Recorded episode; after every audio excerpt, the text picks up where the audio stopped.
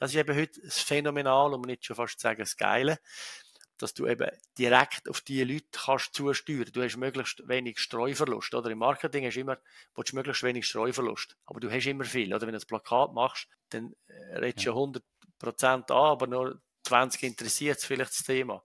Das wäre dann 80 Prozent Streuverlust. Und das Ziel ist, kein Streuverlust zu haben, sondern gezielt können die relevante und richtige, also die Message auch adressieren, die der Kunde und Kundin interessiert. Oder? Wir, wir kennen das, ich komme ein E-Mail über von irgendeinem Kabis, wo mich null interessiert, der regt mich ja mehr auf als etwas anderes. Wenn ich aber von... von Duftkerzen. ja, je nachdem, ja. Jetzt bei dir Duftkerzen. Seit ungefähr neun Jahren ist der Mark CEO von Stöckli. Stöckli, die Firma, die jeder Schweizer kennt, aber auch sehr viele Amerikaner und in anderen Ländern ist es auch nicht sehr unbekannt. Die Premium-Marke, die zwar wenig Ski herstellt, aber definitiv in einem Preissegment ist, wo man als Luxusprodukt kann bezeichnen. Ich habe den CEO von Stöckli, den Mark Gläser, interviewt und er ist, ja, ich würde sagen, überraschend offen gewesen, auch über Zahlen. Wir haben über Marketing geredet, über Margen, über Distribution, über Vertrieb, über alles Mögliche an, was interessant ist, was du jetzt solltest wissen. Das nächste Mal, wenn du Stöckli irgendwo im Retail oder online siehst, weißt du ganz definitiv Bescheid was da abgeht. Ich wünsche ganz viel Spaß.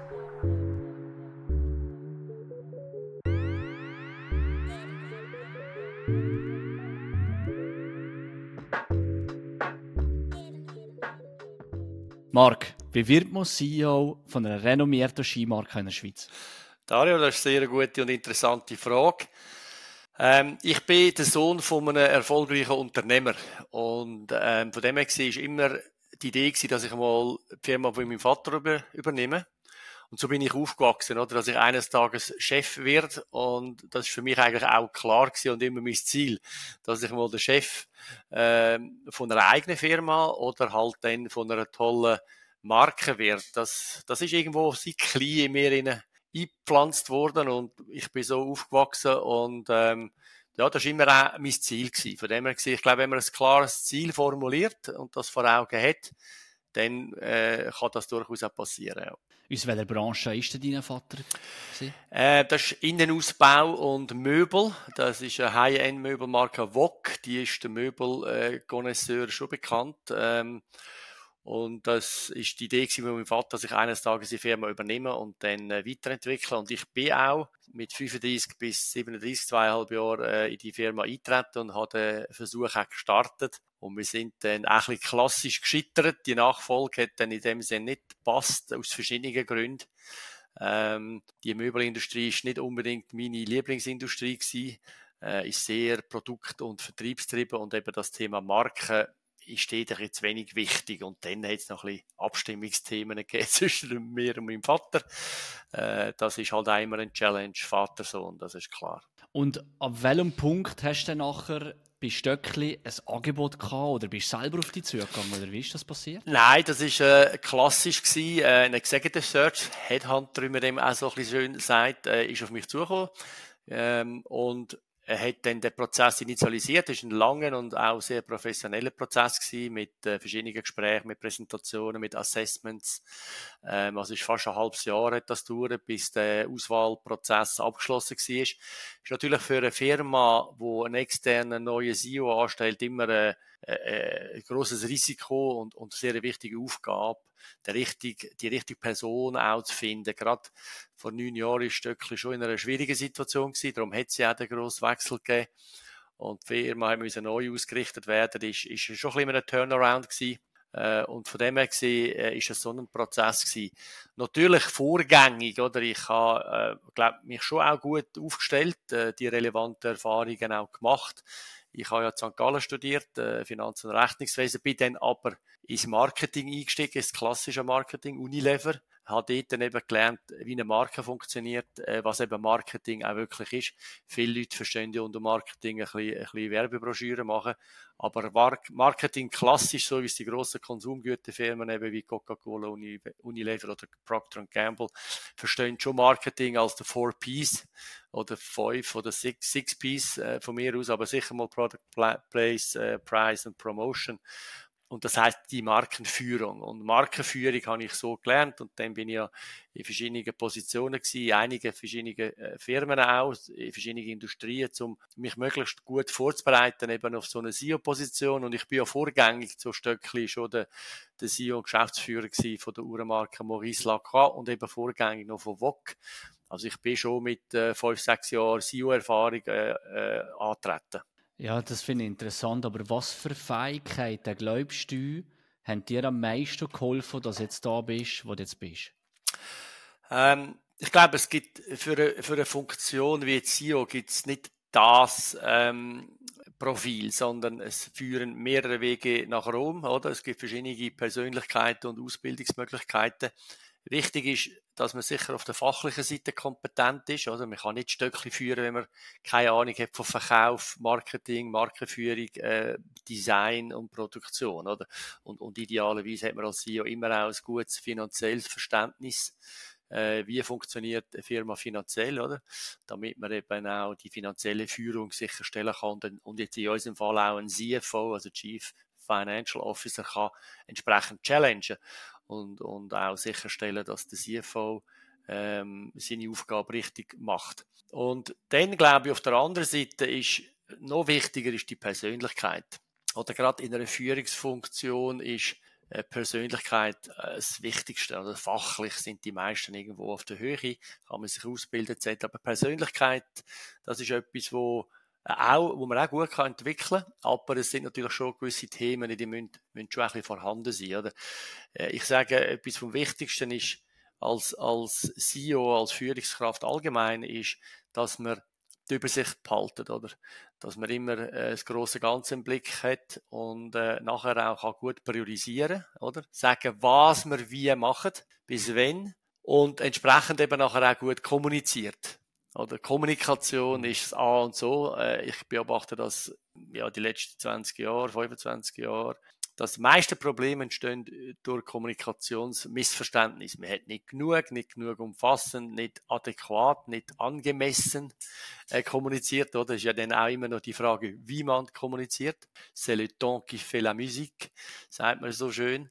Und dort, dort passiert viel. Und ich glaube, eine Führungskraft muss ein guter Kommunikator sein damit eben dann die Ideen und die Entscheid äh, können innerhalb von der Kommunikation innerhalb von der Unternehmung kommuniziert werden. Wie wichtig ist jetzt Branchen-Know-how? Du hast vorhin gesagt, du bist bei Unilever gewesen, also Fast, Consum Fast Moving Consumer Goods und nachher bist du zu äh, Maurice Lacroix gegangen, Lu Luxusuhrenindustrie und jetzt bist du äh, wieder eine Skimarke, machst das gut, Marc. und ich selber bei einer Uhrenbranche gewesen, äh, sieben Jahre, darum interessiert mich das am meisten. Ähm, kann man dich jetzt einfach in eine x-beliebige Branche, unsere Möbel natürlich, einfach reinsetzen und nachher funktioniert das? Ähm, das ist auch eine sehr interessante Frage und da habe ich eine relativ dezidierte Meinung. Oder? Wenn eine Firma äh, gut läuft, dann kann sie einen externen CEO holen, der keine Ahnung hat von der Branche, weil er wird Zeit haben, sich in die Branche hineinzuschaffen. Oder nach zwei, drei Jahren kennt man eine Branche. Ähm, und von dem her gesehen glaube ich schon auch, also mich könnte man heute eigentlich, ich könnte wahrscheinlich viele Firmen führen, weil 80, 90 Prozent der Führungsaufgaben von einem CEO sind eigentlich branchenunabhängig. Das ist eben das, was ich auch vorher gesagt habe. viel ist Persönlichkeit, viel ist Methodik, äh, viel ist, äh, sind Kompetenzen, die einfach immer angewendet müssen werden. Ähm, übrigens, Möbelindustrie könnte natürlich auch machen, äh, weil sie auch kennen, aber ich glaube, wichtig ist, dass man immer eine Leidenschaft kann entwickeln für das, was man macht, oder für das Produkt, für den Service. Ich glaube, die Leidenschaft, ähm, Passion ist etwas vom Wichtigsten, weil alles, was man gern macht, das macht man tendenziell auch gut. Das ist übrigens auch die wichtigste Message an meine zwei Buben. Also, das sind jetzt, Buben ist, ist ein bisschen äh, verniedlicht. Sie sind 22 und 26. Äh, der Jack und der Ramon, ich sage immer wieder, ihr müsst das machen, was euch vor allem Spaß macht. Und, und wenn euch etwas Spaß macht, dann sind ihr nachher auch gut. Oder man kann nicht planen, CEO zu werden von einer Schraubenfirma, wenn man, wenn man keine Freude an der Schraube.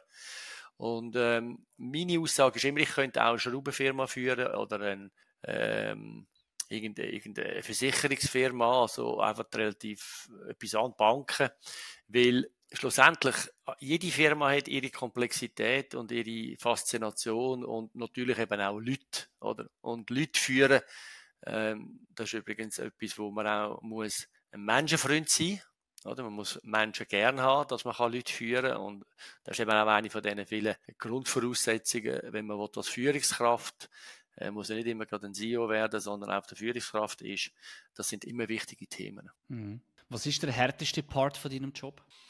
Es sind natürlich unangenehme äh, Entscheidungen antreffen und B dann auch umzusetzen. Es ist meistens mit Personal, also zum Beispiel Personal äh, entlassen. Das ist immer etwas, wo einem meistens nicht leicht fällt, äh, weil äh, es ist nicht immer so klar, wieso dass man den vielleicht muss entlassen. Vielleicht hat man auch den wirtschaftlichen Druck, dann ist es besonders unangenehm.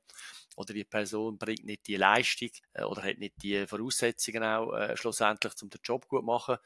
Und wenn man äh, eine Person Liebe bekommen hat über, über die Monate und Jahre, dann äh, sind so Entscheid extrem schwierig. Ähm, ich sage immer allen Leuten, ähm, auch vor allem in meinem Umfeld, das Führen ist eben anspruchsvoll, das ist anstrengend, muss auch immer Vorbild sein und das ist anstrengend, oder? Also äh, es sind immer alle Augen auf mich gerichtet. Ich kann nicht einfach durchs Headquarter oder durch die Produktion durchlaufen oder in einem Meeting einfach gemütlich mal ein sitzen, weil die Leute schauen immer, ja, was, was macht jetzt das hier? Was denkt er? Äh, wenn er, wenn er nichts sagt, oh, ist nicht interessiert. Wenn er etwas sagt, oh, was sagt er, wie sagt er es, oder? Also, das ist manchmal wahnsinnig anstrengend. Ich wollte manchmal nur einen Kaffee holen in der Cafeteria und, und die Leute kommen, oder? Sie wollen mit mir reden, ja. sie wollen mein Feedback, sie wollen wissen, wie es mir geht, wie es der Firma geht. Und du signalisierst halt alles. Genau, und das ist, das ist immer ein Signal an Richtig, und das ist einfach auch anstrengend. Also, viele Leute haben das Gefühl, ja, je höher man ist, desto weniger anstrengend wird es. Aber meine Erfahrung ist eigentlich eher umgekehrt. Weil ja. auch als CEO bist du immer der oberste Troubleshooter. Alles, alle Probleme kommen zu dir, weil alle Nicht-Probleme, die werden vorher schon gelöst. und von denen erfährst du meistens gar nichts. Also, darum, bei mir ist immer Geschäftsleitungssitzung, muss immer so anfangen, dass jedes Geschäftsleitungsmitglied mal sagt, was ist alles gut gelaufen. Oder bevor man erzählt, was alles nicht gut läuft. Weil wir kümmern uns natürlich im Management und in der Führung mhm. immer um Themen, die nicht gut laufen. Vor allem. Das ist ja klar, das ist ja unser Job. Das sind die Herausforderungen zu lösen. Aber manchmal ist es schon ein bisschen äh, frustrierend, oder? Wenn man denkst, ja, also überall nur Problem. Äh, und das kommt einfach immer zu dir, ultimativ, oder? Wenn ich jetzt zu dir, oder wenn ich jetzt mit dem Marktleser ein Meeting habe und vielleicht noch zwei Projektleiter und jemand, du hast vorhin gesagt, immer am Anfang positive Aspekte ansprechen. Wie findet sonst so ein Meeting statt? Gibt es sonst noch etwas, was du speziell machst, was vielleicht andere nicht machen? Nein, aber ich denke, es gibt da gute Grundsätze, wie man Meeting auch vorbereitet, oder? Also äh, zum Beispiel bei uns in der Geschäftsleitung, äh, da werden nicht äh, Präsentationen gehalten, sondern die Präsentationen, die Unterlagen werden im Vorfeld verschickt und dann tun wir über Präsentationen reden. Oder also Vorbereitung ist ein riesiges Thema, aber auch da äh, schlussendlich in den Meetings unterscheiden wir ja One-to-Many, also Geschäftsleitungssitzungen, Produktentwicklungssitzungen, Teamsitzungen, da sind ja immer mehrere Leute und da gibt es die sogenannten One-to-Ones, wie wir sie nennen. Das ist dann äh, meistens eine Führungskraft mit den Direct, Direct Leads. Also bei mir wären das in erster Linie Geschäftsleitungsmitglieder. Und die sehe ich auch je nach Funktion wöchentlich, zweiwöchentlich, monatlich. Ähm, und da tut man natürlich wichtige Themen besprechen und da, versucht man schon auch den Einsteiger so ein bisschen zu machen. Du, wie geht's da gerade mal kurz? Und äh, ja, ein bisschen einen positiven Approach mal zu finden, bevor man dann ein bisschen auf die ähm, anspruchsvolleren oder vielleicht auch unangenehmeren Themen kommt. Ich nutze einmal eins zu eins, ähm, um persönliches Feedback zu geben. Was ist gut gewesen, was ist nicht so gut gewesen. Das ist institutionalisiert bei uns im Sinne von, ähm, ich gebe laufend Feedback. Oder ich tue es nicht aufsammeln und nach einem halben Jahr kommt die grosse Bombe, sondern ich versuche eigentlich äh, regelmäßig, wöchentlich, monatlich meine Direct Leads vor allem. Ähm, Direct Leads, das sind meine direkt äh, Unterstellten, oder so ein bisschen klassisch. Die, die haben ja äh, eine direkte Verantwortung. Und denen versuche ich schon regelmäßig Feedback zu geben. Und das ist immer anspruchsvoll, wenn man nicht zufrieden ist, oder? Wenn man mit jemandem fünf, sechs, sieben Jahre zusammen schafft und sagt, du, aber das ist jetzt einfach nicht so gut gewesen, oder? Da müssen wir uns, äh, einfach, das muss besser werden. Das ist, das ist immer wieder so ein bisschen eine anspruchsvolle Situation, weil die meisten Leute haben einfach nicht gerne Kritik, oder? Und, ähm, und du musst auch immer sehr aufpassen, wie du das sagst, äh, immer wertschätzend und aus, aus, aus eben als Ich-Botschaft oder ich empfinde das so und nicht du bist so. Das sind schon wichtige Themen und das gehört auch wiederum ins Kompetenz, äh, äh Skillset von, von, von einer Führungskraft, dass er eben so kann kommunizieren kann. Gibt dir auch jemand Feedback? Ähm, ja, das ist eine gute Frage. Äh, weniger. Ich komme natürlich schon auch Feedback über. Einerseits vom Verwaltungsrat, vom Verwaltungsratspräsident, wo auch der Eigentümer ist bei uns. Aber als CEO bist du schon eher äh, in einer Position, wo du weniger Feedback bekommst. Oder vor allem auch weniger Positives. Mit dem musst du auch können umgehen. Du, als CEO muss man damit umgehen, dass man tendenziell nicht so viel Feedback bekommt eher vielleicht auch mal kritisches Feedback, oder? Und du musst auch damit jetzt einfach umgehen, dass nicht regelmäßig irgendjemand sagt, wie gut dass du bist und, und all das Zeug. Also du musst halt einfach auf dem Level sein, dass du ähm, das nicht mehr so brauchst, obwohl alle Leute brauchen Wertschätzung. Vor allem die, die sagen, sie brauchen es nicht. Ähm, alle Menschen mhm. brauchen Wertschätzung. Äh, ich habe ja. noch nie einen Menschen angetroffen bis jetzt, der keine Wertschätzung braucht. Ähm, das ist ein menschliches Bedürfnis. Von dem her gesehen, äh, ich komme es natürlich über aus meinem direkten Umfeld, von, von meiner Familie, von meinen Freunden auch. Und ähm, ja, und natürlich, ich sage, wenn man, wenn man jetzt so erfolgreich ist mit Stöckli, also ich habe natürlich in den letzten paar Jahren sehr viel Wertschätzung bekommen aus meinem professionellen Umfeld auch. Ähm, und ja, da, so komme ich schon auch mein Feedback über. Aber ich musste lernen am Anfang, dass, äh, dass ich jetzt nicht mehr einen Chef habe, der mir einmal in der Woche sagt, wie toll dass ich bin, sondern ich jetzt einfach... Ähm, das ist jetzt dein Job. Genau, das ist jetzt vor allem mein Job und ich bin auch da, weil ich anscheinend auch viele Sachen gut gemacht habe, oder? Also, ähm, ja. ja. Aber eben, man will sich auch immer verbessern und darum ist man auch darauf angewiesen, dass man konstruktives Feedback bekommt. Was ich an diesem Podcast besonders mag, ist, dass ich neue Menschen an ihrer Passion kennenlerne. Menschen, die in der Schweiz ihr Bestes geben und ihre Produkte jeden Tag verbessern und sich selber auch verbessern und die Qualität in den Vordergrund stellen. So eine Firma ist definitiv auch Rimus. Sehr wahrscheinlich kennst du die Firma schon und hast schon einen Podcast mit dem CEO Matthias Anlicker und mir gehört. Sehr spannend, wenn nicht, hol das noch an. Rimus ist ein Schweizer Familienunternehmung und produziert aus Edeltrübersaft und alkoholfreien Schäumwein alles in Hallau, Kanton Schaffhausen. Ich bin da letzte Jahr, der Matthias besuchen, es ist wirklich wunderbar, wunderschön. Äh, es lohnt sich definitiv auch für dich einmal einen kleinen Besuch in Hallau abzustatten.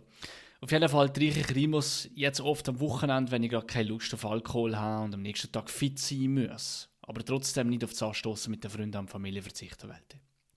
Bestell doch jetzt auf ihrem Online-Shop ein paar Flaschen bequem zu dir heim. Ist einen Online-Shop, gang auf www.rimus mit 2s.ch. www.rimus.ch. Und jetzt machen wir weiter mit dem Podcast.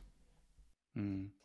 Gemäss öffentlichen Informationen habe ich gesehen, man hat ungefähr 55 Millionen Umsatz mit 75.000 verkauften Paar Ski. Ist das richtig? Ja, also so, so ganz genau können wir es ja nicht sagen, aber es stimmt schon. Jetzt sind mhm. wahrscheinlich unterdessen immer zwischen 55 und 60 Millionen Umsatz. Bei der Ski ist immer so ein das Thema, was produzieren wir und was verkaufen wir. Äh, das sind immer zwei unterschiedliche Zahlen, weil wir natürlich je nach Situation und auch Ausblick auch unterschiedlich produzieren. Jetzt sind wir ja seit dem 1. November auf einem Takt von 90.000 Paar Ski sogar schon. Also wir produzieren jetzt auf einem Takt von 90.000. Das heißt seit dem 1. November, wenn wir den Takt durchziehen, das Jahr lang, haben wir dann 90.000 Paar Ski. Oder? Und wir tun auch den Takt ein bisschen anpassen, je nachdem, wie wir den äh, Ausblick beurteilen und wie die Lagersituation auch ist. Die ist momentan bei uns äh, sehr schlecht. Das heißt, wir haben fast kein Lager, was eigentlich gut ist aber wir haben zu wenig Lager. Wir müssen auch die Lager wieder auffüllen, darum produzieren wir jetzt eher ein bisschen mehr, als wir wahrscheinlich werden verkaufen.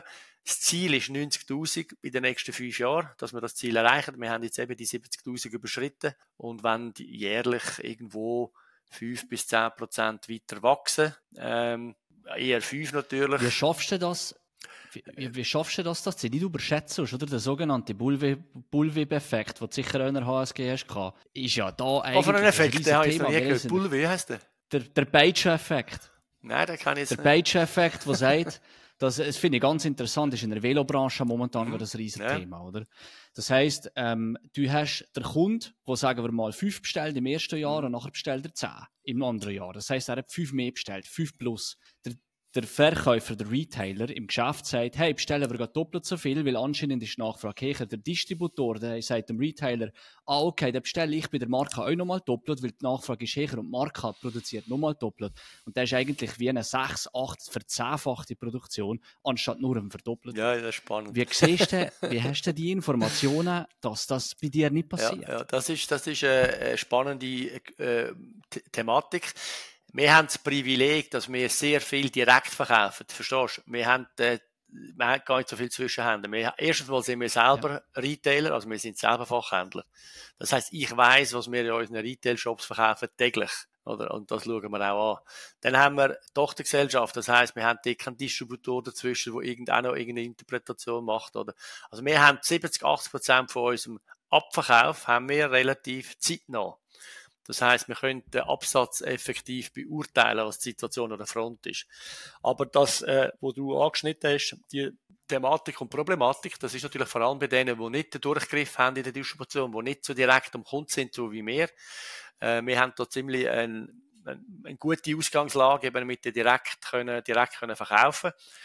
Und eben, du weißt, ich bin jetzt seit, ich bin der zehnten Saison, ich bin neun Jahre dabei, ich bin im Prinzip immer noch der Oberverkäufer und sehr nah dran, bin lange umeinander gereist auch, viel. Ich kenne die Märkte, ich kenne unsere Kunden und, äh, wir schauen sehr stark darauf, dass wir eben nicht zu einer äh, Fehleinschätzung kommen, weil jede Zwischenstufe auch noch irgendeine Interpretation macht. Ähm, und wir haben natürlich auch die Situation, dass wir in den letzten äh, jetzt drei Jahren immer ausverkauft sind, oder? Das heißt, wir haben einfach zu wenig Produkte gehabt, also Nachfrageüberhang. Und da bist du natürlich in einer relativ komfortablen Situation. Und die Ausgangslage, oder? Die 70, 75.000 Paar Ski, das ist gewachsen, das verteilt sich auf 1000 Fachhändler auf der Welt, verstehst du? Und das bricht jetzt nicht einfach morgen zusammen. Und eben, wir, wir, äh, wir pushen auch nicht übermäßig. Wir haben jetzt ja immer zu wenig Produkte gehabt bis und mit jetzt immer noch zu wenig Produkte, oder?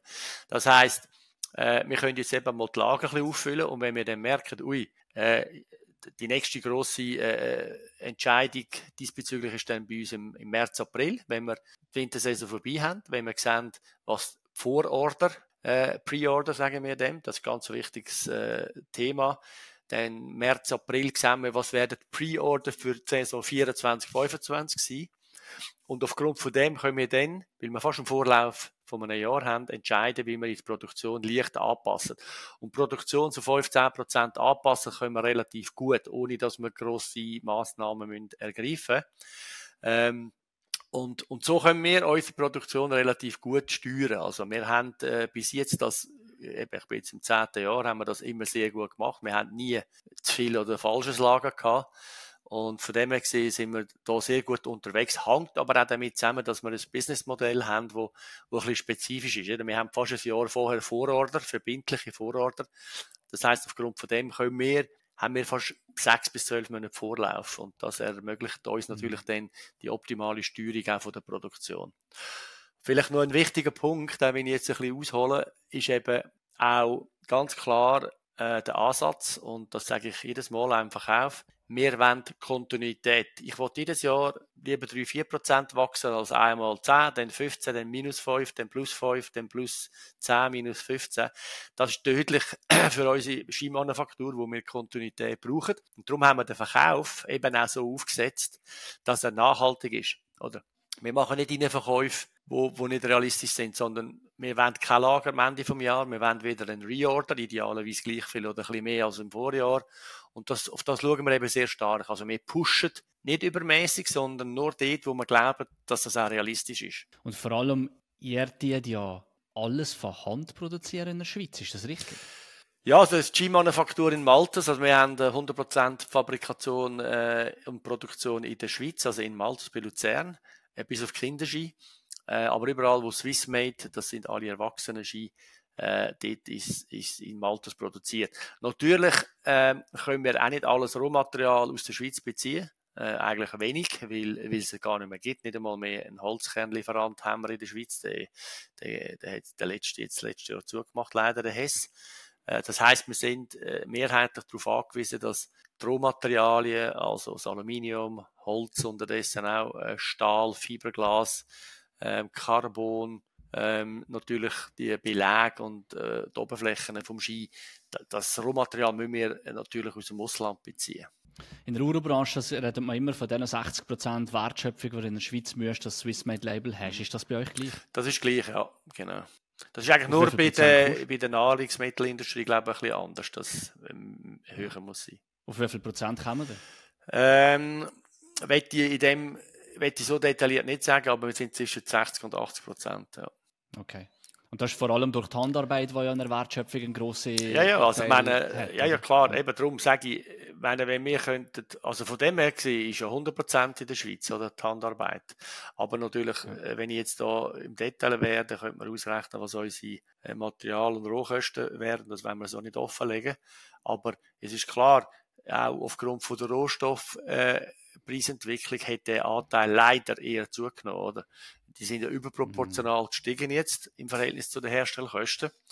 Und ähm, ja, das führt sicher auch zu einer leichten Verschiebung diesbezüglich, was äh, der Anteil ist von der Rohmaterialien leider eher zugenommen, was natürlich schlecht ist.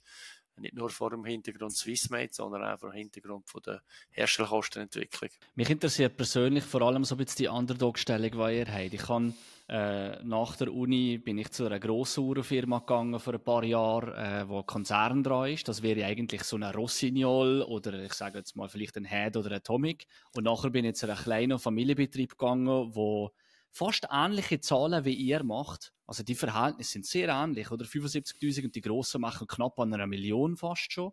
Ähm, und wir haben jahrelang immer probiert, uns zu finden, was können wir anders machen als Underdog, als die Großen und wie können wir gesund wachsen? Und was denkt der Marc in seinem Kopf, wenn er sagt, ja, ich erkenne die Underdog-Stellung an? Was sind konkrete Massnahmen, die du kannst machen Also darf ich kurz fragen, wahrscheinlich bist du bei der Swatch Group und bei, bei wem bist du Darf ich, darf ich das wissen? Dann kann ich das besser bei, einordnen. Bei, bei Tag Heuer, LWMasch. Tag Heuer und nachher?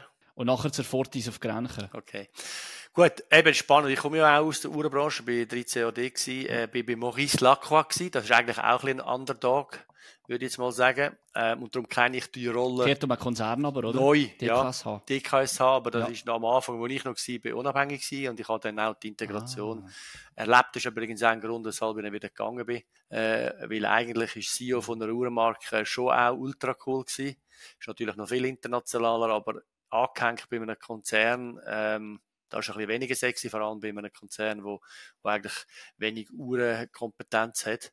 Von dem her war das ein bisschen eine schwierige Situation gewesen. Ähm, aber jetzt zur Stöckli. Das ist ganz eine andere Ausgangslage. Erstens, die anderen Marken, wie jetzt äh, Rossino, Latomic und Hey, die drei grossen, Salomon noch, das sind keine riesigen Firmen die sind zwar grösser als wir, oder? Wenn man Atomic, sagen wir, 400.000 Paar Ski macht und mehr jetzt 75, ist das vielleicht gut vier bis fünf Mal mehr, oder? Aber wenn man natürlich den Durchschnittspreisen anschaut, die machen die vielleicht doppelt oder dreimal so viel Umsatz. Also Grössenverhältnisse sind A nicht so krass und B sind wir ein Premium-Hersteller. Wir sind nicht der Underdog, wir sind die beliebteste Fachhandelsmarke. Jeder Fachhändler auf der Welt und äh, das meine ich im Ernst. Und das ist auch nicht grossmulig, auch wenn das ein bisschen so überkommt. Jeder Fachhändler, der Ski verkauft auf der Welt, der will Stöckli Ski. Der will Marke Stöckli. Es ist ein Premium-Brand, oder?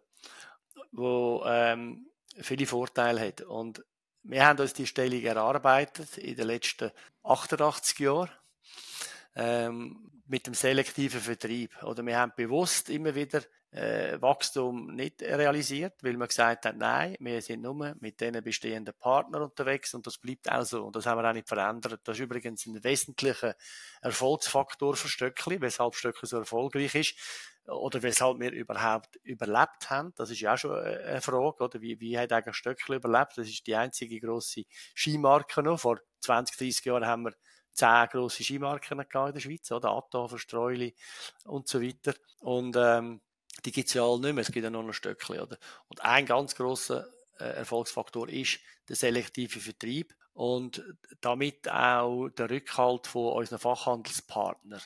Und deshalb, wenn du in der Schweiz, also da sind wir bei jedem Fachhändler die wichtigste Marke, da, da bist du nicht der Underdog. Im Gegenteil, da wird nicht gerade der rote Teppich ausgerollt, aber ich würde jetzt mal sagen, die Stöckli-Mitarbeiterinnen und Mitarbeiter äh, im Aussendienst sind sehr willkommen, ähm, weil wir halt einfach einen guten Job machen als Brand und äh, auch unsere Fachhandelspartner als äh, auf Augenhöhe behandelt, auch wenn wir sehr eine starke Position haben. Oder? Also wir nutzen jetzt die sehr gute Position, die wir haben, wo wir könnten, oder? nutzen wir nicht, überhaupt nicht aus. Im Gegenteil, äh, selbst wo wir einen E-Shop lanciert haben, haben wir den Fachhandel vorbildlich eingebunden, so wie es keine einzige Marke, die ich kenne, auf der Welt macht, nämlich, dass wenn der Konsument bei uns das einkauft, aber sagt, er ich beim beim Fachhändler X, Pesco, Bayer, Meini, you name it, G-Service, Watch, beraten worden ist und, ein, und ein, dort eigentlich auch will abholen kommt er die volle Margen über, oder? Und ähm, mm. so haben wir volle Marge. volle Marge. Wow. Genau. Und so haben wir und so haben wir als einzigartiges äh, Omnichannel-Strategie entwickelt und ausgebaut. Und ähm, eben, wir haben, wir haben gar keine Underdog-Position. Im Ausland ist sicher nicht ganz so dominant, aber unterdessen auch. Also ich glaube, in den letzten neun Jahren haben wir im Export, da haben wir mehr als verdoppelt, oder, der Exportanteil. Ähm, heute sind wir auch zu Amerika äh, äh, Top-Brand. Also wenn ich heute zu Amerika lande mit so einem Shirt, oder, und noch mit der Trinkflasche, siehst, ich bin eine Art wie ein Athlet. es ist nicht Red Bull, aber es ist Stöckli. Es ist Tee. dann komme ich heute zu Amerika landen, dann kommen die Leute zu mir und sagen, hey, you're working for Stöckli, very cool, great ski brand und und und. Also das ist vor neun Jahren ganz anders gewesen. Da haben sie gesagt, Stöckli mhm. what? Und heute ist das anders, ja. äh, aus verschiedenen Gründen, oder? Ähm, und das ist natürlich cool. Also von dem her gesehen, wir haben eine Top-Position bei uns im Fachhandel. Wie hat er es denn in den USA geschafft? Die Amerikaner müssten schon überzeugen. Also es hat verschiedene Themen. Erstens, Nordamerika ist schon mal der grösste Skimarkt der Welt. Deshalb ist es naheliegend, dass wir dort auch ein grosses Potenzial haben. Oder, als ich hier angekommen bin vor neun Jahren, haben wir knapp 3000 Paar Ski in Amerika verkauft. Jetzt verkaufen wir 15.000. Und in den nächsten fünf Jahren wollen wir auf 30.000 rauf. Dann sind wir grösser als der Schweizer Markt. Und hm. wie haben wir das geschafft? Eine ganz wichtigste Maßnahme ist, und das empfehle ich allen, die Möglichkeit haben, äh, das zu machen und zu Amerika wenn erfolgreich sein, ist eine Tochtergesellschaft gründen, oder?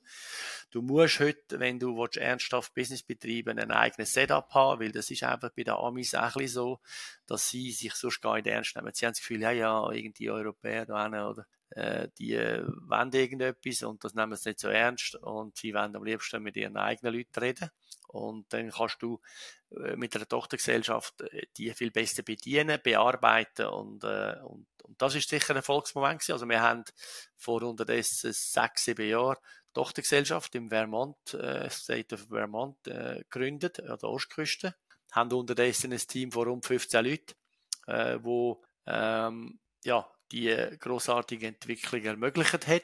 Wir haben auch einen Fokus gelegt auf Nordamerika. Also erstens mal habe ich den Markt direkt geführt und ist nicht beim Verkauf angehängt gewesen, oder? Also es zeigt ja auch schon die Bedeutung von dem Markt, wenn sich der CEO selber darum kümmert. Ähm, einerseits, dann auf der anderen Seite haben wir extra Modell entwickelt für den nordamerikanischen Markt, die Breiteregie, oder? Ähm, also das haben wir auch viel investiert in die Richtung und äh, haben gute Leute angestellt und haben zusammen äh, Strategien äh, entwickelt. Wir sind auch sehr stark im Social Media, Digital Marketing Bereich, weil wir eben heute, und das ist das Coole an der heutigen äh, Welt, dass man kann als kleine Marke, Stöckchen in Malters, oder, kann den nordamerikanischen Markt digital bespielen. Und wir haben ein sehr starkes äh, Digital Team bei uns. Wir haben, wir haben über acht Leute im Marketing und die Hälfte davon ist, ist äh, digitales Marketing, oder? Und äh, wir haben früh oft das gesetzt, weil wir eben mit dem die Möglichkeit haben, weltweit das Market zu steuern. Und das ist natürlich mhm. früher nicht möglich gewesen. Da hast du in allen Ländern irgendwie Marketingorganisationen haben. Habe ich auch noch erlebt. Vor 20, 25 Jahren, wo ich als Marketeer äh, weltweit operierende Marken betreut habe äh, dass man dann müssen irgendwie vor Ort sein oder heute, heute, äh, heute nicht. Heute kannst du das vom Headquarter aus machen. Gibt es ein Skigebiet in der Schweiz, wo speziell viele Stöckchen verkauft werden? Ich weiß nicht, ob es irgendwie äh, ja. Zermatt oder St. Moritz oder ja. Also erstens mal würde ich mal würde ich sagen, das ist das, was ich höre, ist, ich glaube, die Sichtbarkeit von der Marke Stöckli in der Schweiz hat, hat äh, brutal zugenommen auf die letzten äh, auch ein paar Jahre, ähm, weil unsere Fachhändler einen super Job machen, auch einerseits mit dem Verkauf von der Ski, aber auch mit dem Vermieten von Stöckli Ski. Also wenn du im Engadin bist, äh, Skiservice Gavacci oder ein Bayern in Zermatt oder ein Besco in Lenzerheide, ein Meinisport, also eigentlich alle unsere Fachhändler, die einen guten Job machen, die sieht man sehr viel Stöckli. Ich glaube nicht, dass wir in der Schweiz noch viel mehr Potenzial haben. Klar, man kann immer noch ein bisschen besser werden und noch ein bisschen mehr machen. Aber in der Schweiz haben wir gar keine Wachstumsambitionen mehr. Wir sind zufrieden, wenn wir die starke Position behalten können. Du hast vorher auch noch Vermietungen angesprochen. Das ist noch etwas, was mich sehr interessiert. Ich selber habe lang, auch Langlaufski, das machen wir leider nicht. Haben wir nie gemacht, ja. Ähm, Ganz etwas anderes. Ja. Ja, ja, ja, glaube ich. Da ist ja Rossignol sehr stark. Ich glaube, 50% Marktanteil von, von Langlauf.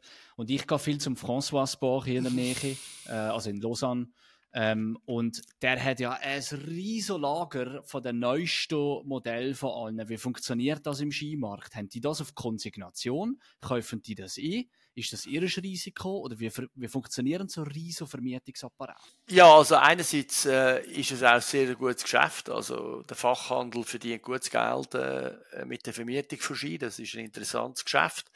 Ähm, grundsätzlich äh, läuft da nichts durch Konsignation, sollte auch nicht. Das ist ganz schlecht, finde ich, wenn eine Marke noch mit Konsignation muss schaffen, weil sie zu wenig stark ist, die Ware zu verkaufen. Es kann Ausnahmen geben, weshalb man das einmal macht, verstehe ich auch. Aber im Grundsatz gibt es eine klare Aufgabenverteilung zwischen Hersteller, Distributor und Fachhandel. Der Fachhandel kauft Ware, stellt Leute an und hat eine gute Location und macht idealerweise auch noch irgendwelche äh, Promotionen rund um Kunden, oder? Äh, also von dem her gesehen, äh, kaufen die die Ski und nachher, was zum Teil machen, ist, die haben die zwei, drei Jahre oder eben, wenn sie immer einen sehr neuen ähm, Mietpark haben, dass dann halt das als Occasion nachher verkaufen, oder? In der Schweiz mhm. oder außerhalb von der Schweiz zum Teil auch. Ähm, da gibt es verschiedene Modelle, wie man kann den Mietpark äh, aktuell behalten ähm, ja, zum Teil gibt es Marken, die unterschiedliche Ansätze haben auch, oder? Äh, unterschiedliche äh, Philosophien, wie sie da den Mietpark mit dem Fachhändler zusammen, äh, sagen wir mal, managen. Mhm. Nachher ist auch noch etwas, was ich sehr spannend finde, das Sponsoring-Budget. Also erstes Mal, wenn wir auf das Marketingbudget ausgehen. In der Uhrbranche sagt man viel, dass man 20% vom Umsatz äh, ins Marketing Vielleicht bei Tag heuer, ja. nein, nein. Also, nicht 20 Also 20 Prozent eben, das ist Uhren, das ist uhrenspezifisch. Also man muss schon sehen, oder? Mhm. Ich komme aus der Uhrenbranche, da sind ganz andere äh, Gelder vorhanden, ganz andere Margen. Also ich wollte jetzt äh, nicht die Uhrenbranche in die Pfanne hauen, aber dort wird sehr viel Geld verdient. Und das ist ganz anders als in der Skiindustrie. Also das, da reden wir von, von weniger als die Hälfte von den Margen, die da generiert werden. Einstelliger Bereich? Ähm, Genau, also mehr, ich glaube jetzt nicht, dass es eine Skimarke gibt, wo mehr als 10% äh, ins Marketing inklusive Rennsport investiert. Die Margen mhm. sind nicht so hoch, äh, also der, der Herstell Herstellkosten bis zum VP, oder? Der ist ja in der Uhrenbranche doch ziemlich massiv äh, und der ist etwa 30% davon ist, ist, ist was in der Skiindustrie realisiert wird. Oder? Das heißt, darum ist auch viel mehr Geld und darum gibt es auch viel mehr Luxusmarken, in der Uhrenindustrie, also zum Beispiel in der Skiindustrie. Äh, die Skiindustrie hat aber auch vieles falsch gemacht. Also die ganzen Rabattierungsschlachten, äh, die es da gibt, die gibt es natürlich in der Uhrenbranche zum Glück nicht. Das ist ein absoluter Blödsinn, äh, auch aus Konsumentensicht. Ähm, das ist eigentlich kurzfristig denkt, wenn man das Gefühl hat, Rabatt sei gut. Rabatt ist mhm. eigentlich nicht gut für niemanden. Nicht einmal für den Endkonsument, oder? Weil, das kennst du auch, du kaufst etwas, Normalpreis, dann kommt der Kollege drei Monate später und sagt, du kannst das Gleiche für 50 Prozent kaufen, dann regt es sich schon mal auf, oder? Und dann muss man sich mhm. eigentlich fragen über die Seriosität von einer Firma und Marke und Produkt, wenn das drei, Monate später oder ein Monat später schon so rabattiert kann verkauft werden. Äh, das ist einfach nicht korrekt gegenüber auch vom Endkonsument. Und äh, wenn du ein Stöckchen kaufst, dann, dann kannst du den nach zwei Jahren eigentlich je nachdem, wie du brauchst, immer noch zu einem vernünftigen Preis verkaufen, weil es da einfach keine Rabattschlacht gibt, weil weil es auch nicht angezeigt ist, ähm, das zu machen, weil das Produkt hat einen Preis äh, und logischerweise müssen alle können irgendwo davon leben. Oder? Der Fachhändler muss irgendwie eine kleine Gewinnmarge haben. Wir müssen auch eine kleine Gewinnmarge haben, dass wir längerfristig können überleben können und die Investitionen äh, sicherstellen, die es einfach immer wieder braucht. Und Sponsoring ist wie viel Prozent vom Marketingbudget? Ja, ist etwa die Hälfte, gut die Hälfte. Das ist also sehr, sehr wichtig. Also, also so Sponsoring meinst du jetzt eben, also Sponsoring ist ja auch so ein, bisschen ein komischer oder ein breiter Begriff. Also bei uns ist jetzt der, genau, der Rennsport, wir nennen es den Rennsport, oder? Bei uns ist ah. jetzt, wir haben das Marketingbudget und das äh, Rennsportbudget und äh, das Rennsportbudget ist ein bisschen grösser als das Marketingbudget, weil natürlich der Rennsport ist ein großer Teil auch vom Marketingbudget, weil ja die ganze Visibilität, Emotionalität wird ja über den Rennsport auch generiert, darum macht man es ja auch unter anderem. Der Rennsport hat wie zwei Hauptaufgaben. Einerseits Bekanntmachung äh, von der Marke, also Visibilität, Sichtbarkeit und auch Glaubwürdigkeit, also eben Kompetenz als, als, als Top-Skibauer. Und bei uns sage ich immer wieder, ist auch ein großer Teil ist interne Motivation, oder? Wenn du im Rennsport tätig bist, das gibt so einen Druck äh, und so eine gute Leidenschaft äh, auch innerhalb von der Firma. Die Leute wissen, wir müssen immer besser werden und wir müssen ja wieder um Hundertstel kämpfen und der Ski muss noch besser und noch, noch leistungsfähiger werden. Und es ist auch sehr stark intern, oder? Die Leute verfolgen Trennen und wenn man gut ist, gibt es wieder eine Motivation. Wenn man nicht gut ist, gibt es auch eine, einfach der, im Sinne von müssen wieder besser werden, oder? Mhm. Also das ist schon äh, ein riesen Thema, ja. Mhm. Wie sieht das Skimarketing in Zukunft aus? Wird sich da irgendetwas verändern? Du hast vor digitale Medien erwähnt, aber hast du das Gefühl, da wird noch etwas? Ja, ich glaube, die Entwicklung ist sichtbar, dass eben die Direktansprache, oder? Das ist sehr, also Marketing ist, ist mega technisch und, und spannend geworden, noch spannender finde ich äh, als früher. Ich bin ja lange als Marketeer auch gewesen. Ich bin es immer noch, aber natürlich nicht nur. Heute ist das äh, mega cool, was man, was man kann machen kann, oder? Du willst ja als Marke immer deine Zielgruppen ansprechen. Das heisst, zuerst musst du mal herausfinden, wer ist eigentlich meine Zielgruppen, oder? Bei Stöckli sind es das die, wir nennen es die anspruchsvollen Skifahrerinnen und Skifahrer weltweit. Und wir sagen, etwa 10% der Skifahrerinnen und Skifahrer sind die anspruchsvollen Skifahrer. Das sind die, die mhm. regelmäßig gehen Skifahren, 10, 15 Skitage. Das sind die, die hohe äh, Erwartungen haben an Qualität, oder? Die, die das Beste wollen auch. Äh, da gibt es auch solche, die, die einen gewissen Lifestyle äh, wollen kommunizieren oder auch zum Beispiel, du, Swissmade ist mir wichtig, ich bin Schweizer, Schweizerin, ich will äh, Stöckchen unterstützen, äh, Heimproduktion, oder? Da gibt es verschiedene Gründe. Und diese Leute, die wollen wir identifizieren. Und heute kann man die natürlich identifizieren, weltweit, oder? Über Lookalikes. Man kann, man kann die definieren und nachher zum Beispiel Facebook oder Instagram oder wem auch immer sagen, du, die suchen wir und dann kannst du die ansprechen. Und, und, und, wir haben ja auch einen eigenen Retail. Wir haben über 300.000 äh, E-Mail-Adressen in der Schweiz. Wir haben äh, sehr viele Adressen und, und äh, Ansprachen auch international über Newsletter, über Wettbewerb, über, über Interaktion äh, im E-Shop. Und so tun wir die Gruppen ausbauen und nachher zielgerichtet ansprechen. Oder? Und das Ziel müsste sein, wenn wir sagen, wir haben 55, 60 Millionen Skifahrer auf der Welt, dass wir 10 Prozent, das wären 5 bis 6 Millionen irgendwo, die wollte ich ansprechen. Und die wollte ich für Stöckli gewinnen. Wir wollen etwa 20% von denen, wenn wir für Stöckli gewinnen.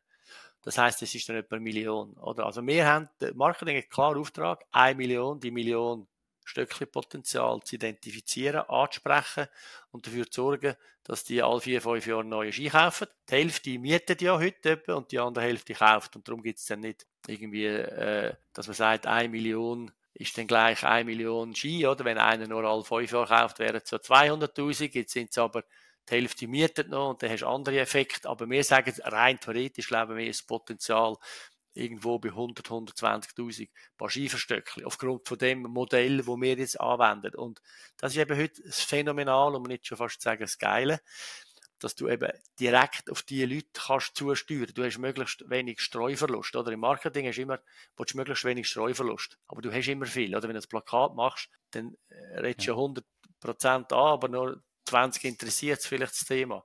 Das wäre dann 80% Streuverlust. Und das Ziel ist, kein Streuverlust zu haben, sondern gezielt können die relevante und richtige, also die Message auch adressieren, die der Kunde und Kundin interessiert. Oder? Wir, wir kennen das, ich komme ein E-Mail über von irgendeinem Kabis, wo mich null interessiert, da regt mich ja mehr auf als etwas anderes. Wenn ich aber von... von Duftkerzen. ja, je nachdem, ja. Jetzt bei dir Duftkerzen. bei mir sind es andere Sachen, und ich muss sagen, du, irgend, irgendwelche Weinvorschläge, wo ich, wo ich einfach muss sagen, also so Wein trinke ich gar nicht, brauche ich auch keine Vorschläge, oder? Aber wenn ich natürlich einen Vorschlag bekomme, zum Beispiel jetzt von Stöckli, oder? Äh, wo, wo, wo mich interessiert, weil ich vielleicht ein passionierter Skifahrer bin, oder? Dann, äh, dann ist das gut. Und, und dann muss natürlich irgendwo eben, gibt es ja die Journey, wenn spreche ich in wo an, mit welchem Inhalt, oder? Das, dann wird es eben sehr spannend und heute auch technisch. Also, Marketingleute heute, die müssen ziemlich technisch versiert sein, oder? Sonst, sonst sind sie in einer Nische drin. Aber heute findet Marketing ist sehr technisch. Und sehr zahlenaffin geworden. Ja, aber auch technisch, oder? Man hat Salesforce, man hat äh, Content Management System. Das ist alles mega technisch kompliziert. Also musst du fast schon können programmieren, ja, für Zeichen. Oder zumindest verstehen, um was es geht. Und du musst auch können, äh, wenn du im Salesforce eine Journey definieren, dann musst du sehr äh, analytisch stark sein. Oder? Mhm. Also da hat überhaupt nicht mehr mit irgendwie Marketing zu tun, so wie man sich ein bisschen vorstellt, ein bisschen, ein bisschen schöne äh, Design und ein bisschen schöne Kampagne und ein bisschen kreativ, oder? Gibt's immer noch, mhm. aber der Teil ist deutlich kleiner geworden. Heute, heute sind Marketing, eben, da musst du, musst du äh, technisch, analytisch stark sein, in den meisten Fällen. In den meisten, mhm. in den meisten Marketingrollen heute musst du, musst du schon eher auch äh, bei uns sind sicher zwei Drittel mit technisch stark sein. Gehst jetzt du an jedes Rennen, wo der Odermatt wird sein? persönlich? Nein, jetzt, das äh, wäre ein bisschen zu viel Aufwand, oder? Viele Leute haben das Gefühl, dass eigentlich mit Job eigentlich Skifahren und ein bisschen an Weltcup-Rennen gehen. Dem ist natürlich nicht so. Äh, genau darum machen wir den Podcast, dass man weiß, dass es nicht ist. Genau, super Dario. äh, nein, das ist total manchmal noch, noch, noch herzig oder, oder auch ein bisschen naiv. Äh, ich meine, ich habe schlussendlich einen normalen ähm, CEO-Manager-Job, wo, wo natürlich in erster Linie irgendwo äh, im Headquarter, in der Produktion, bei den Kunden, äh, bei den anderen Stakeholders auch stattfindet. Sicher bei uns sind Kundenanlässe dann in den Bergen, auf der Skipiste. Wenn du Kunden gehst, besuchen gehst, vielleicht mit denen nachher noch anschliessend vom Meeting auch noch zwei, drei Stunden Skifahren. Ähm, das Produkt testen in dem Sinn, oder? Sich austauschen, die Leidenschaft teilen das ist sicher auch schön in der Sportindustrie. Passiert das natürlich schon ja bei Nike auch so. Also wenn, wenn, wenn äh, so eine Sportausrüstung herstellst, dann musst du es ja auch äh, ausprobieren, musst es auch leben und mit den Kunden drum, darüber reden und die, die Leidenschaft zu teilen. Also das ist sicher, komme ich mehr zum Skifahren jetzt als Skifahrer als, als, als ein Stückchen CEO als jetzt äh, der CEO von ABB wahrscheinlich. Marc, jetzt kommen wir zur letzten Frage. Du bist sehr erfolgreich, du bist CEO, du machst viele Sachen vielleicht anders, weil alle anderen viele Sachen vielleicht auch nicht. Wenn du ein Plakat hättest in der Bahnhofstraße in Zürich, ich gebe dir zwei Monate lang gratis die Verfügung, du als Marketeer, was würdest du den Leuten in der Bahnhofstraße mitteilen? Was würdest du auf das Plakat draufschreiben, drauf zeichnen oder irgendeine Message, wo du gehst an die Schweizer Bevölkerung oder an die Community, die diesen Podcast hier hört? Ich habe es eingangs gesagt, und das ist ja der Tipp, den ich meinen Kindern gebe, und, und da kann man davon ausgehen, dass es der bestmöglichste Tipp ist, ist einfach follow your passion. Follow your passion, find your passion, follow your passion, oder? Und äh, konzentriere dich auf deine Stärken, oder? Nicht immer das Schwächen orientieren, sondern das, was gut kannst, noch besser können. Äh, weil dort hast du nachher auch Erfolg, oder? Also das ist äh, wichtig, Authentizität, also echt bleiben, bleib deinen Wert treu, definier deine Werte, äh, tu eine, eine Vision für dich entwickeln, was willst du mal sein, oder? Äh, für was willst du stehen, was sollen mal die Leute über dich sagen? Ähm, ja, ich glaube, das sind so die, die Grundaussagen, die ich, äh, ich würde machen heute, ja. Hast du das visualisiert einmal? Irgendwo ja, ich habe verschiedene Coachings auch gemacht äh, diesbezüglich. Ähm, ich habe jetzt nicht eine Collage in dem Sinn gemacht, aber ich habe schon gesagt, was ich will mhm. erreicht haben mit, mit 50 oder so, dass ich sicher so eine, so eine Linie oder mit, mit 30, 35 so einen Plan entwickelt oder was, was will ich erreicht haben im Job, in der, in der Familie, persönlich, äh, eben auch, sagen wir mal, wie wollte ich zwei sein, etc., wie alt wollte ich werden. Ich mhm. habe ich ha zum Beispiel immer für mich definiert, das sage ich, seit ich 20 bin, dass ich 100 Jahre alt werde. Heute ist das mhm. nicht mehr so spektakulär, aber, aber vor 30, 40 Jahren ist es schon noch ein bisschen spektakulär gewesen, weil die Erwartungs- oder die Alterserwartung ähm, noch, ein bisschen, noch ein bisschen tiefer war. Und, und natürlich mhm. richte ich mich auch danach aus, oder? Ich lebe relativ gesund, oder? Also wenig Alkohol, ähm, gesund essen, so, so weit als auch möglich, aber relativ gesund genug. Viel Skifahren. Genug, genug Bewegung, ja, Skifahren, Natur, mhm. Sport. Ähm, ja, das ist, ich glaube, das ist sehr wichtig, dass man sich seiner bewusst wird, oder? Das ist ja, das finde ich immer so spannend, oder? Bewusstsein, oder? Jemand ist ein, Be mhm. ist, ist ein selbstbewusster Typ. Also wenn du sogenannt selbstbewusst bist, dann heißt ja, dass du dich deiner selbst bewusst bist, oder? Und ich glaube, das ist brutal wichtig, dass man sich überlegt, wer, wer bin ich? Oder? Was habe ich für Wert? Wer wollte ich auch sein? Weil es ist auch schön, wenn man ein Bild von sich entwickelt, wo man, wo man hin will, oder? Ich, ich, kein Mensch wird ja, ich sage jetzt mal, weiß nicht, wie perfekt geboren, sondern die meisten haben Stärken und Schwächen und, und dann kann man eben Stärken ausbauen. Natürlich muss man gewisse Schwächen schon auch in den Griff bekommen, oder? Äh, Persönlichkeitsentwicklung, ähm, da muss man schon auch an sich schaffen. Äh, ich sage, Kommunikation zum Beispiel ist jetzt auch nicht einfach Gott gegeben oder? Das muss man auch lernen, wie man äh, richtig wertschätzend eben kommuniziert. Das ist sehr anspruchsvoll. Und ähm, ja, ich glaube, so kann man ein Bild für sich entwickeln und, und nachher weiß man auch, äh, in welche Richtung das man geht. Oder man sagt ja auch, die Vision für eine, für eine Firma ist wichtig. Also für Stöckli ist, wir wollen die beste Skisportmarke der Welt sein. Und so habe ich sicher auch für mich persönlich, äh, muss gerade schauen, ich habe es glaube sogar noch aufgeschrieben, äh, was ich überhaupt will sein. Genau. Ja, dahinter habe ich sogar, dahinter auf der Wandtafel habe ich die Vision für mich ähm, aufgeschrieben. Ich muss jetzt gerade mal schauen, was jetzt hier schon wieder genau war. Ja, ist gut, dass du es aufgeschrieben hast. Ja. Ja, ja, aber auch wenn ich das muss man nicht immer können auswendig, aber ich schaue es immer wieder mal an. Ja. Aber ähm, ich habe dort wirklich aufgeschrieben, was ich, was ich will sein Und das ist sehr spannend. Kannst du sagen, was? Ähm, ich, warte, ich muss noch mal kurz holen. Oder ich bin da ein bisschen entfernt. Ähm, genau. Genau, also ich entfalte mein höchstes Potenzial, Liebe, Weisheit, Vernetztheit, Kreativität, Kraft und Umsetzung, oder? Hm. Äh, genau. Und eben auch da, ich bin ganz bei mir und emotional unabhängig, oder? Das ist auch ganz ein wichtiges Thema, ja. dass man emotional unabhängig ist. Ist nicht, dass, dass einem alles gleich ist, aber dass man eben nicht darauf angewiesen ist, was andere über einem denken. Das ist auch so wichtig, oder? Und mhm. so abhängig ist von Lob.